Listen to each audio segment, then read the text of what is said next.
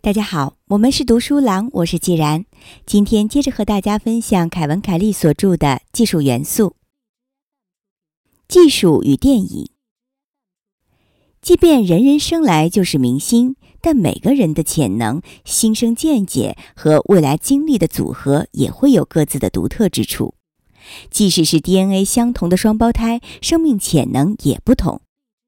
当一个人能够充分发挥自己的那套天赋，他们就会绽放光芒，因为没有人能做到他们所做的事。他们无可比拟，这也是我们欣赏他们的原因。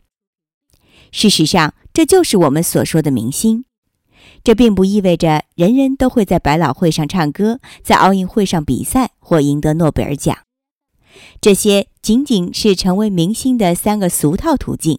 且由于经过精心设计，这些特别的机会很有限。但我们错以为这是所有人成功之路。事实上，这些卓越才能和明星地位是牢笼，别人出类拔萃的历程是你的束缚。名人们激励了大批人试图复制他们的成功之路，他们的追随者试图在别人的电影里成为明星。毫无意外，他们通常都失败了。读过一千本传记，你就会了解，大多数人要花上大半辈子的时间才能找到自己的人生电影。活在别人的电影里很容易，尤其当别人的电影十分精彩时。但做你自己是乐趣无穷的。成功的人非常有吸引力，因为他们已经找到了一种独特的方式来做自己。为什么不走捷径，而去模仿那些生活精彩的人呢？与此同时，你自己的人生电影却止步不前。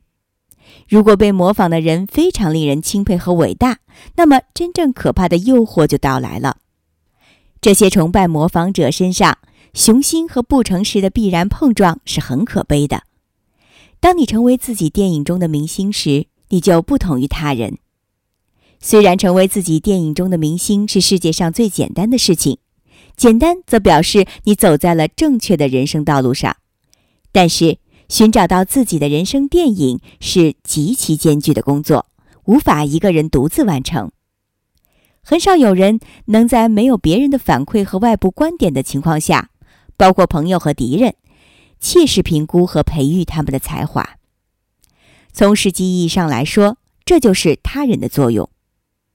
但是如果太注重别人的看法，你就会被别人的人生拉着跑。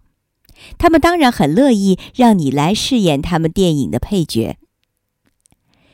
寻找自己的电影还有另一个障碍：有时候我们的天赋与我们身边的人很接近，比如父母和兄弟姐妹，这需要伟大的洞察力来察觉自己的独立性。我们。真的拥有在我们父母或母亲身上所看到的特质吗？我们要对这些察觉到的特质进行测试、尝试、研究和实验，看它是否确实属于我们。这种测试被称为生活。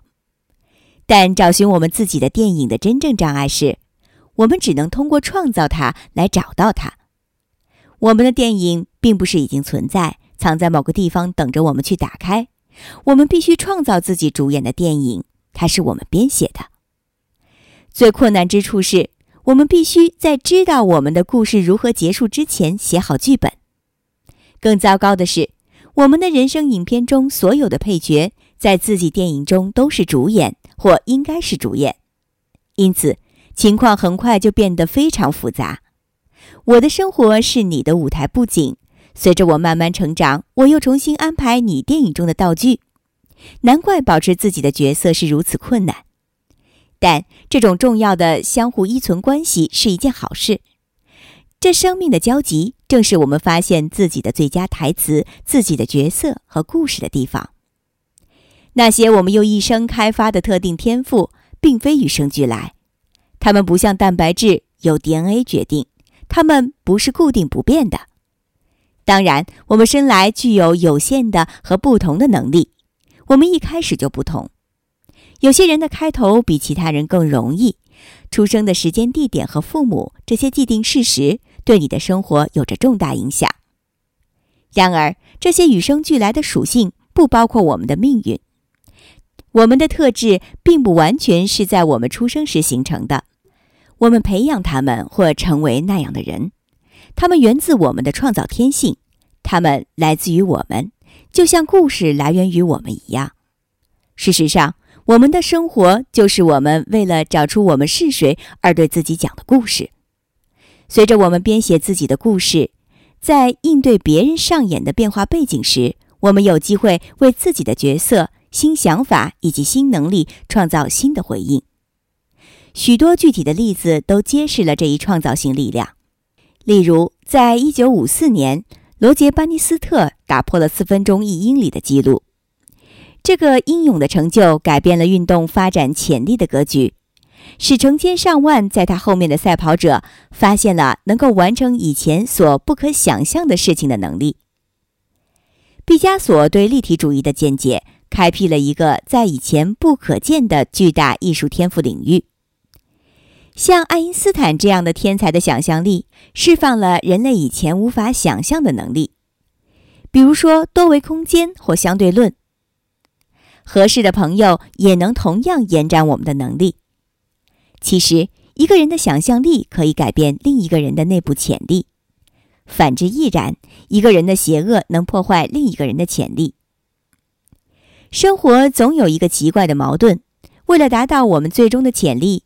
我们的生活必须走到终点，但生活的轨迹会改变一切，包括潜力。这种循环的本质令人不安，但这恰恰是我们热爱生活的原因。如果生活缺乏这种动态的循环，它就只是一个模拟，一个单调的理论，一部能猜到结局的索然无味的电影。正是有了这一本质，生活才充满着惊喜。我们在某种程度上书写着自己。我们能制造惊奇，无论是作为个体还是集体。归根结底，我们在社会上为他人创造的可能性，会继续开拓其他的可能性。我们通常不这样看待机会，但这些可能性被称作技术。正弦技术发掘了或者创造了小提琴演奏家的潜能。油画颜料和帆布技术释放了几百年来画家的天赋。胶片技术成就了电影人才，写作这种软技术或者数学和法律制定，扩大了我们创造和做有用知识的潜力。我们作为集体、朋友、家庭、宗族、民族和社会，在让每个人都成为明星方面起着直接作用，最大限度地发挥其独特的贡献。但是，如果我们不能为他人扩大可能性，而是削弱他们，那将是一种罪过。为他人扩大创造力的范围是一种义务。你能想象，如果巴赫在钢琴技术发明之前出生，我们的世界将是多么不幸吗？或是梵高在我们发明油画颜料之前来到这个世界呢？再或者希区柯克出生之前，还没有人发明胶片技术呢？然而，今天的儿童，包括我的孩子，他的阻力都可能受阻。因为能让他们施展才华的理想技术还尚未发明，也许要在某个小设备出现之后，我们这个时代的莎士比亚才能创造他们的杰作。如果没有这些制造的可能性，它就会受到阻碍，由此人类所有的创造力就会减少。因此，我们有道义责任提高技术。当我们扩展了技术种类和影响范围，我们就增加了选择。当我们扩大了可能性，我们也为每个人成为明星打开了机会之门。二零零七年一月三十一日。